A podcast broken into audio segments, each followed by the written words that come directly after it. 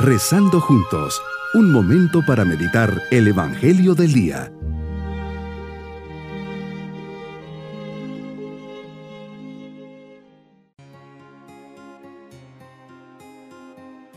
En este día 24 de agosto, fiesta de San Bartolomé Apóstol, pedimos su intercesión y preparamos nuestro corazón para nuestra meditación.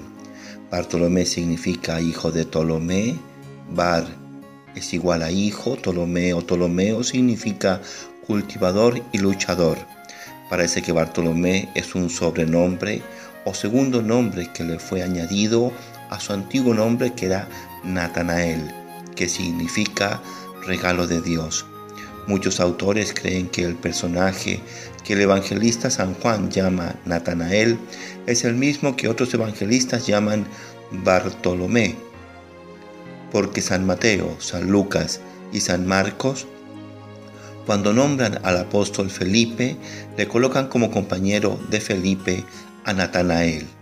El libro muy antiguo y muy venerado, llamado el Martirologio Romano, resume así la vida posterior del santo de hoy. San Bartolomé predicó el Evangelio en la India, después pasó a Armenia y allí convirtió a muchas gentes. Los enemigos de nuestra religión lo martirizaron quitándole la piel y después le cortaron la cabeza. San Bartolomé, como para nosotros, la santidad no se basa en hacer milagros, ni en deslumbrar a otros con hazañas extraordinarias, sino en dedicar la vida a amar a Dios, a hacer conocer y amar más a Jesucristo, y a propagar la fe en Él, y en tener una constante caridad con los demás y tratar de hacer a todos el mayor bien posible. Muy estimado San Bartolomé, pídele a Jesús que logremos imitarte en tu amor inmenso al Redentor y en tu manera de dedicarte por completo a hacer amar a Dios y a salvar la propia alma y las almas de muchos otros.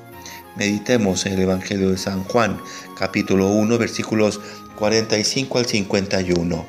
Hoy Señor nos hablas de un encuentro especial, un encuentro tuyo con Felipe y luego con Natanael. Felipe nos revela una gran afirmación. Hemos encontrado aquel de quien escribió Moisés en la ley y también los profetas. Es una afirmación que queda luego confirmada cuando la transfiguración te encuentras hablando con Moisés y Elías. Ellos ya te han preanunciado y estos primeros apóstoles han recibido esta revelación, lo que hace que te sigan con más seguridad y confianza. Ya desde ese inicio te convertías para ellos en el Mesías. Lo curioso es que Felipe hace una afirmación tuya.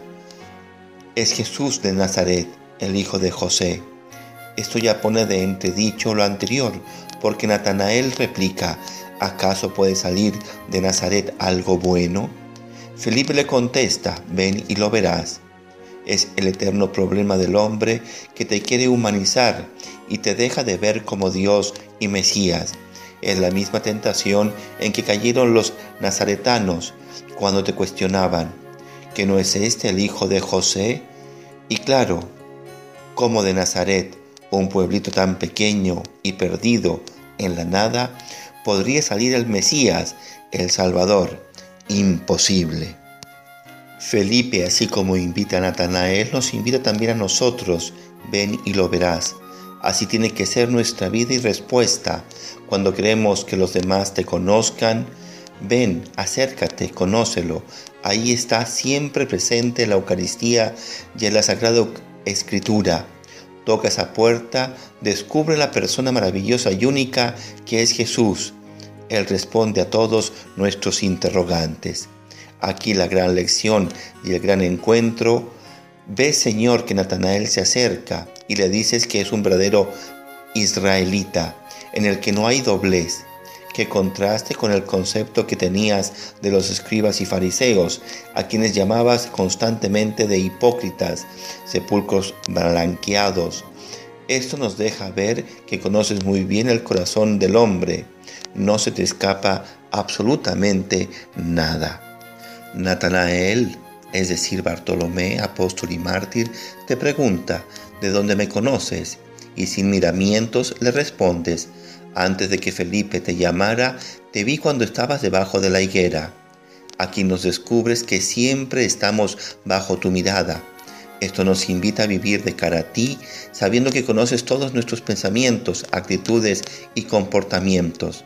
Este descubrirle a Natanael lo que habías visto que hacía le lleva a hacer una gran profesión de fe.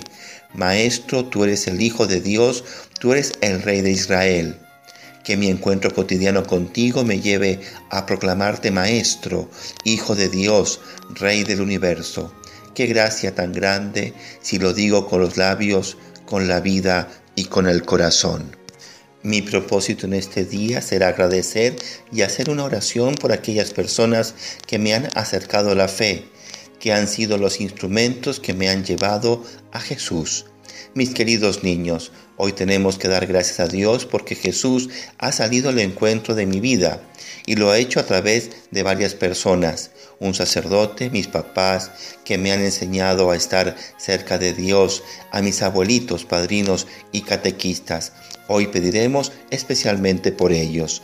Y nos vamos con la bendición del Señor.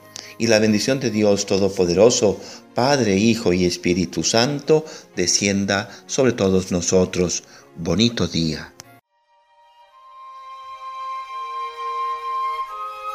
Hemos rezado junto con el Padre Denis Doren, Legionario de Cristo.